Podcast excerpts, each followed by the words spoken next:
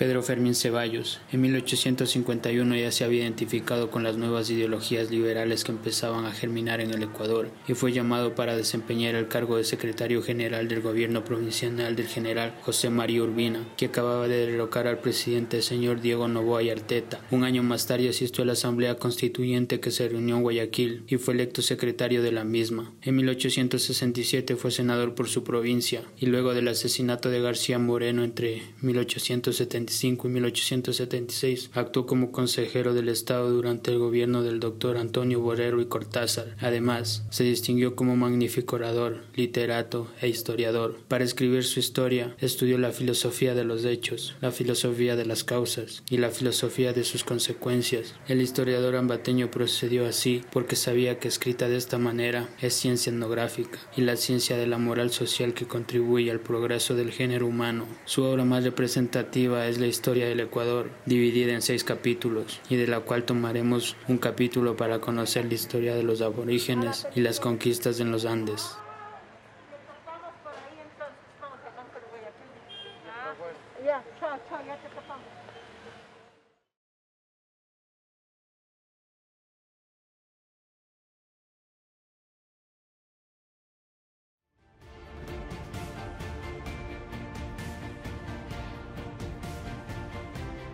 La noticia de la invasión de Tupac Yupanqui le llegó a Hualcopo. El sometimiento de las provincias Huancabamba, Cajas y Casayunca no se había hecho en verdad por el medio de las armas, porque según la humana política de los incas, solo se acudía a ellas cuando los pueblos que se trataba de someter también acudían a ellas. La facilidad con que dichas provincias se habían rendido a la primera intimidación del Inca era por el miedo a la fama de sus armas, el buen nombre de su gobierno y la dificultad de solicitar socorro a tanta distancia, porque no había ni tambos para el alojamiento de las tropas ni puentes para atravesar los ríos, y esas fueron las razones suficientes para que el Shiri y Epiklachima consideraran querer recuperar las provincias ya sometidas. Hualcopo Shiri y Epiklachima se ocuparon de disciplinar las tropas, mientras el Inca Tupac Yupanqui adelantaba conquistas, sometiendo a su obediencia a las provincias subsiguientes, entre ellas las de Paltas y finalmente la de Cañar. Ahí como consecuencia iniciaron las hostilidades. Ya en Teocajas, donde se había levantado una plaza de armas, ofrecía a Hualcopo bastante ventajas para su defensa y la defendió en efecto Epiclachima hasta por tres meses y más. Los combates que eran casi diarios fueron todos sangrientos y a la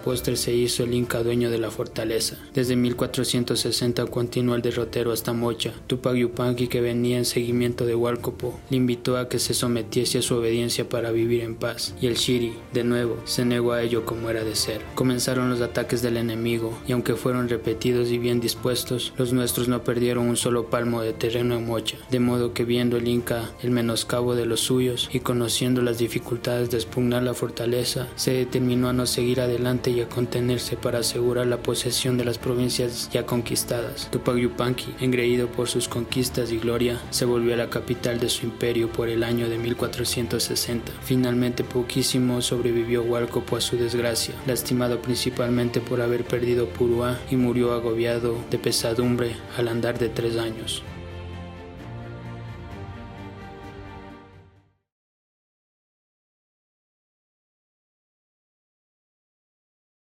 Huayna al convertirse en el nuevo soberano del imperio inca luego de la muerte de su padre, se dispuso a conquistar y expandir sus límites. En 1475 inició las expediciones para intentar eclipsar el logro de su antecesor, y con el transcurrir de tiempo hasta el año 1488 lo conseguiría, llegando a adherir el reino de Quito al imperio de Huayna.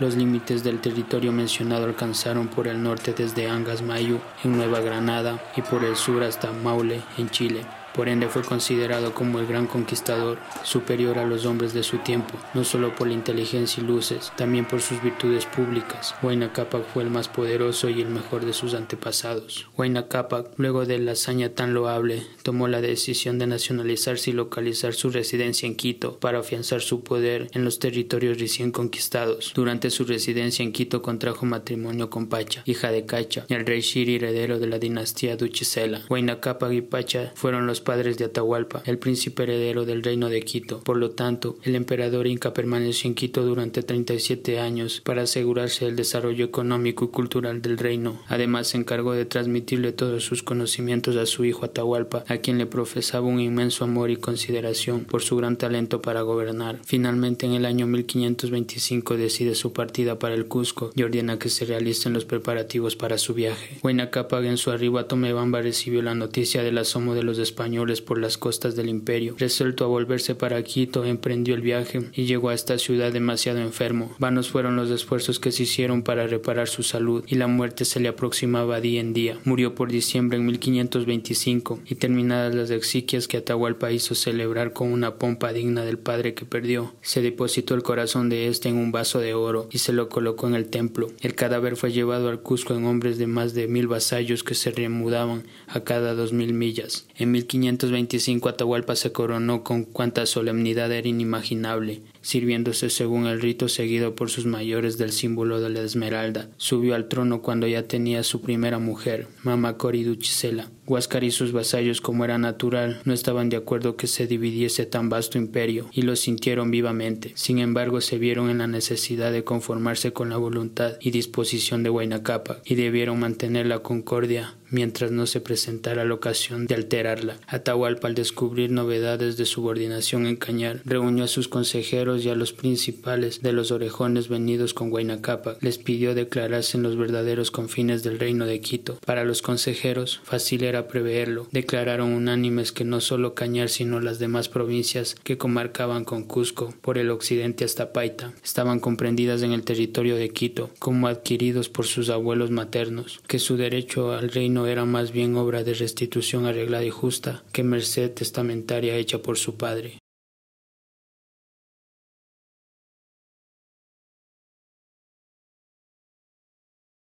A los seis meses que Atahualpa ocupaba Cañar tranquilamente, sin que Huáscar le dirigiese por ello cargo ninguno, le hizo pensar que convencido su hermano de la justicia con que había obrado, no trataría de inquietarle, y se dispuso a levantar un nuevo templo en Tomebamba. La noticia de esta construcción muy pronto se traslució en Cusco, e irritó de tal manera a la madre y cortesanos de Huáscar, que le recomendaron que enviase de embajador a un personaje astuto y hábil para que hablando con Atahualpa le hiciese entender que Tomebamba, como toda la provincia de Cañar, pertenecía al imperio y las desocupase. Atahualpa contestó que Cañar y las otras provincias situadas al occidente hasta Paita habían sido de sus abuelos maternos, por lo tanto se las transmitió su padre como herencia no tenía por qué devolverlas. Como consecuencia, enfrentadas las tropas de Huáscar con las de Atahualpa, se dio una batalla que, según algunos, duró un solo día y tres según otros, con gran mortalidad entre ambas partes. El resultado es que habiendo llegado la selva peruana, fue Atahualpa completamente desbaratado y hasta hecho prisionero por el embajador. Rodeada Tomebamba por los imperiales y ocupada ya la fortaleza principal, diéronle por prisión una de las cámaras de su mismo palacio. Una mujer tuvo la oportuna ocurrencia de dar a su rey en el calabozo una barra de plata mezclada con bronce. Atahualpa al caer la noche mientras los vencedores andaban abandonados a la alegría y licencias ordinarias de todo triunfo, se dio la maña de abrir un agujero y salió en camino para Quito. Posteriormente Atahualpa despachó un mensajero hacia Toc, el general de los incas, que se encontraba en las inmediaciones de Mocha y Riobamba, para preguntar cuáles eran sus intenciones.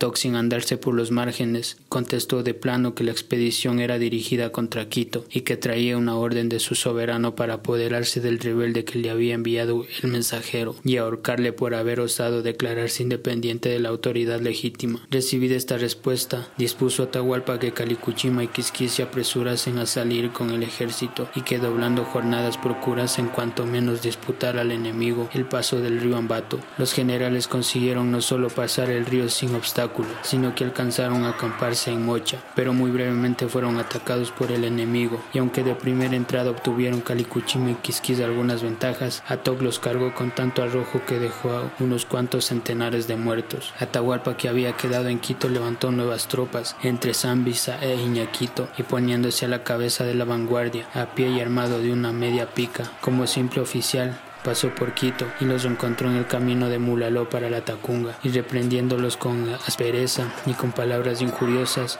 los obligó a volver las caras al enemigo y al combate. Ahí recibió un mensaje de sus generales, anunciándole que Atog, engreído con el triunfo, seguía adelante y que ellos estaban haciendo esfuerzos para reunir a los fugitivos y detener al enemigo en Moyambato, en Naxiche. Atahualpa les contestó aprobando su resolución, pero disponiendo que el enemigo no avance un solo paso para adelante y que guardasen al general Inca en la orilla septentrional del mencionado río. Apenas Calicuchima acababa de asentar sus pies en las márgenes de Naxiche cuando oyó el ruido de los instrumentos bélicos del enemigo. Ambos ejércitos, soberbio el uno con su reciente victoria y el otro deseando borrar su derrota, se embistieron con furor e increíble encarnecimiento. Tanta fue la violencia que el combate inició desde el amanecer y no fue sino entrada la noche que empezaron a desalentarse las tropas cusqueñas. Los quiteños, conociendo esta flaqueza del enemigo, redoblan esfuerzos y poco rato después alcanzan a victoria el triunfo más completo. Atug y Ucucoya, el traidor cacique de Cañar y otros muchos capitanes de cuenta fueron hechos prisioneros y conducidos a los reales de Atahualpa, quien mandó que los pasasen a Quito para sacrificarlos, y de aquí para adelante fueron victorias para Atahualpa y la dinastía Shirido Chisela.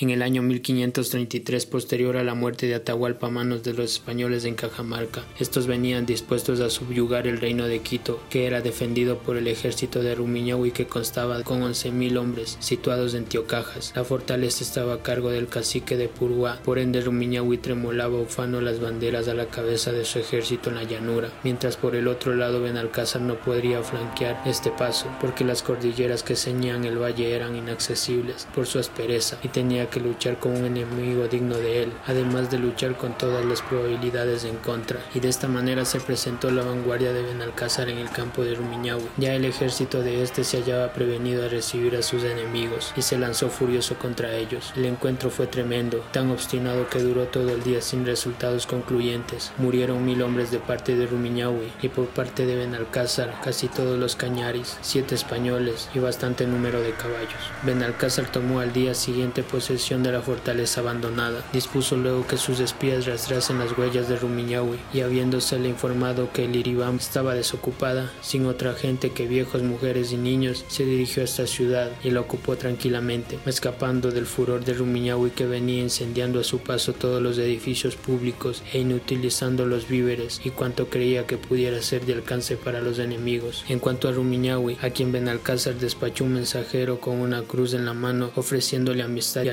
este no hizo caso ninguno de la oferta y mató al mensajero diciendo que no podía creer en las ofertas de los extranjeros, cuya invasión no tenía otro objeto que el de apropiarse de los tesoros de Quito, para luego deshacerse de los guerreros que defendían la patria, esclavizar a los niños, abusar de las mujeres, y profanar los templos, y añadió, vale más buscar la muerte en los combates que exponerse a sufrir los horrores de la esclavitud, y diciendo esto se vino para Quito, después de haber mandado incendiar a su paso Mocha, el tambor real de Moyambato y la ciudad de la Tacunga, y sacando cuantos caudales encontró, todo esto resuelto a defender la capital o a morir entre sus escombros.